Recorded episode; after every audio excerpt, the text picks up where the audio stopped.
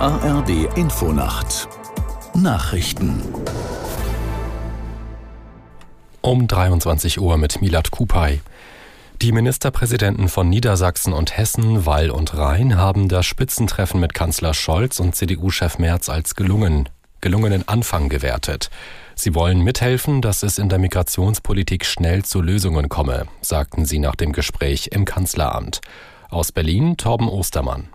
Nach Wochen des Streits könnte das der Auftakt gewesen sein, gemeinsame Lösungen zu entwickeln und sie dann zu beschließen. Friedrich Merz äußerte sich im Interview mit dem ZDF ebenfalls zufrieden mit dem Treffen. Nun müsse es allerdings an die Umsetzung gehen.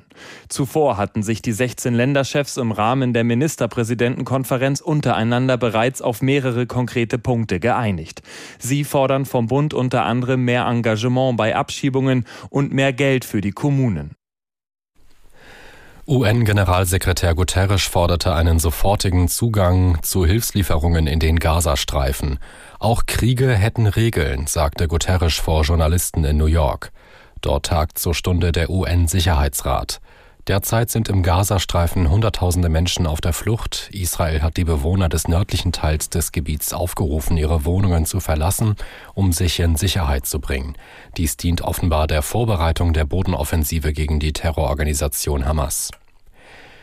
Nach ihrem Besuch in Israel ist Außenministerin Baerbock nach Kairo weitergereist. Dort will sie mit Vertretern der ägyptischen Regierung vor allem über die Geiseln sprechen, die die Hamas verschleppt hat. Aus Berlin Torben Ostermann. Darüber hinaus soll auch die Situation der Zivilbevölkerung in Gaza Thema sein. Ägypten könne in dem Konflikt eine wichtige Vermittlerrolle einnehmen, betonte Baerbock zuletzt. Außerdem gibt es zwischen Gaza und Ägypten einen Grenzübergang. Das Regierungsflugzeug, mit dem die Außenministerin von Berlin nach Tel Aviv geflogen ist, wird mit mehr als 80 deutschen Staatsbürgern an Bord nach Deutschland zurückkehren. Begleitet werden sie von einem Krisenbeauftragten des Auswärtigen Amts. Die US-Raumfahrtbehörde NASA hat eine neue Mission gestartet, um einen Asteroiden zu erforschen. Der trägt den Namen Psyche und ist 3,6 Milliarden Kilometer von der Erde entfernt.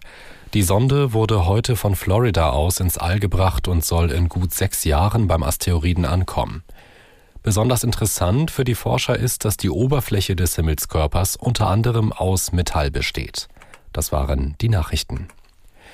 Und das Wetter in Deutschland von Nordwesten her kräftige Schauer, örtlich Gewitter, im Süden zunächst leicht bewölkt, später Schauer, Tiefstwerte von 19 Grad in Dresden bis 7 Grad in der Eifel.